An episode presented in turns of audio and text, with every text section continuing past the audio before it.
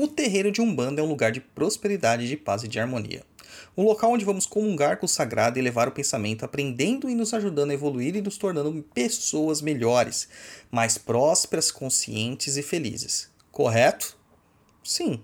Porém, não é o que vemos acontecer em grande parte dos terreiros. Olá! Seja bem-vindo ao Pense Macumba. Eu sou Douglas Rainho, dirigente da tenda espírita de Umbanda Chão de Jorge e do Templo de Quimbanda Cova de Tiriri. Este programa foi pensado no meio de uma estrada, Campos de Ogum, enquanto eu estava dirigindo, percebendo que hoje quase ninguém tem tempo de ler textos. Então decidimos trazer alguns assuntos já tratados por escrito em nosso blog, perdido.co, para o formato de áudio. Se você quiser conhecer mais o nosso trabalho, nos siga em www.perdido.co ou no instagram.com.br douglasrainho7. Além disso, temos o TikTok e o Instagram do Papo na Encruza, o melhor e maior podcast de macumbaria do mundo e do plano espiritual também. Neste programa vamos falar sobre terreiros vampirizadores. Vamos lá? Você está ouvindo Pense, Macumba. Macumba. O terreiro de Umbanda é um lugar de prosperidade, não é? Olha, como eu disse, infelizmente não é o que a gente vê por aí. Infelizmente, esse assunto é bem complexo e delicado, gente. Porém, alguém tem que mexer no vespeiro. E quem seria o mais corajoso ou tonto de fazer isso que não eu, né? Vamos lá comprar essa briga, né? Então a gente vê aí diversos terreiros sendo abertos, principalmente depois do advento da Neo-Umbanda e do financiamento de certificados de sacerdócio. Porém, estariam eles mesmos preparados para resolver os problemas que chegam no terreiro? Não estariam angariando mais, vou usar uma palavra que não tem nada a ver aqui, mas vou usar, karmas para suas vidas e de seus filhos? Penso ainda mais, não poderiam estar usando da energia dos filhos da fé para aprimorarem suas próprias vidas?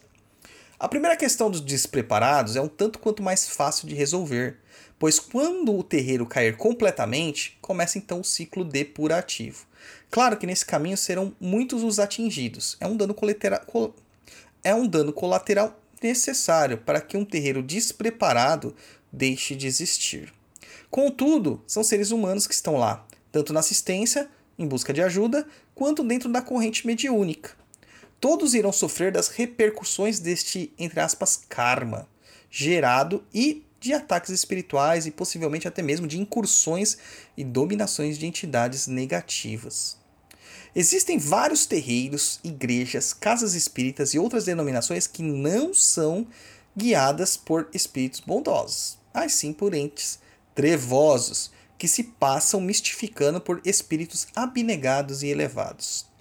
Porém, ao analisar suas mensagens, podemos notar traços de personalismo, vaidade, orgulho e vilania. Então, as palavras de São João, que estão lá na Bíblia, aquele velho livrinho que não serve para muita coisa, mas ajuda às vezes em questões filosóficas, ecoam a nossa mente. Amados, não deis crédito a qualquer espírito. Antes, porém, avaliai com cuidado se os espíritos procedem de Deus porquanto muitos falsos profetas têm saído pelo mundo. 1 João 4, 1. Muitos sacerdotes são levados a crer por inocência, por vaidade ou por preguiça de que estão aptos a abrirem suas casas, pois fizeram cursos práticos de como se tornar pai de santo.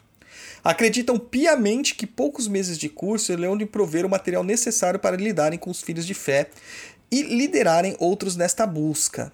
Esquecem que a missão sacerdotal, termo que não gosto de usar quando se trata de umbanda, é uma escolha de cima para baixo e nunca o inverso. Contudo, dentre esses locais, o que mais me preocupa são aqueles onde os dirigentes, confessos de suas incapacidades ou até mesmo moralmente alvitados, decidem sucumbir às hostes negativas. Nisso vemos terreiros que demandam terreiros, filhos de fé sendo presos ou ameaçados dentro de suas próprias casas e o pior, muitos acabam tendo suas vidas despedaçadas. Aquele filho que outrora era próspero em suas atividades laboriais, que empreendia e tinha sucesso em seus estudos, que formava uma família feliz, que se relacionava bem com seu cônjuge, que possuía certo conforto material e espiritual, percebe que de repente tudo muda. Como pode um filho de fé, trabalhando em prol da espiritualidade, começar a sofrer tamanhas provações? Assim é a questão de missão. Mas, cara, ela é rara. A maioria que se enquadra nessa situação de perder tudo não se conforma. Quando se para para analisar, percebe que todos da casa estão assim, exceto os dirigentes. Esses, os dirigentes, prosperam a olhos vistos e exigem que seus filhos tenham a firmeza que eles possuem, mesmo que seja uma firmeza vazia e frágil. Nestes tipos de terreiro é onde ocorre o que costuma se chamar pilha de Egum ou pilha de Quiumba. São terreiros que foram cooptados por forças negativas ou desequilibradas que impactam o trato com os dirigentes por meio consciente ou inconsciente, permite que seus filhos sejam obsedados, sugados em troca de certos favores para a corrente assistente, pois a gente precisa gerar clientes fiéis e fornecerem também uma qualidade de vida melhor para o dirigente. Mas a pergunta é: qual é esse preço? Tudo nessa vida tem retorno. Uma hora ou outra, este local cai. Seus dirigentes são desmascarados ou, pior ainda, são levados deste plano. Há um caso muito claro de gente famosa que foi acometida de doença grave, justamente onde mais se usava para convencer os fiéis.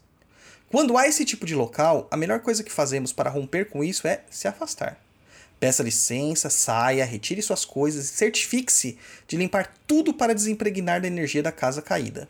Procure reconstruir sua vida e geralmente com esse afastamento as coisas começam a melhorar. E procure um lugar sério e competente para continuar sua missão.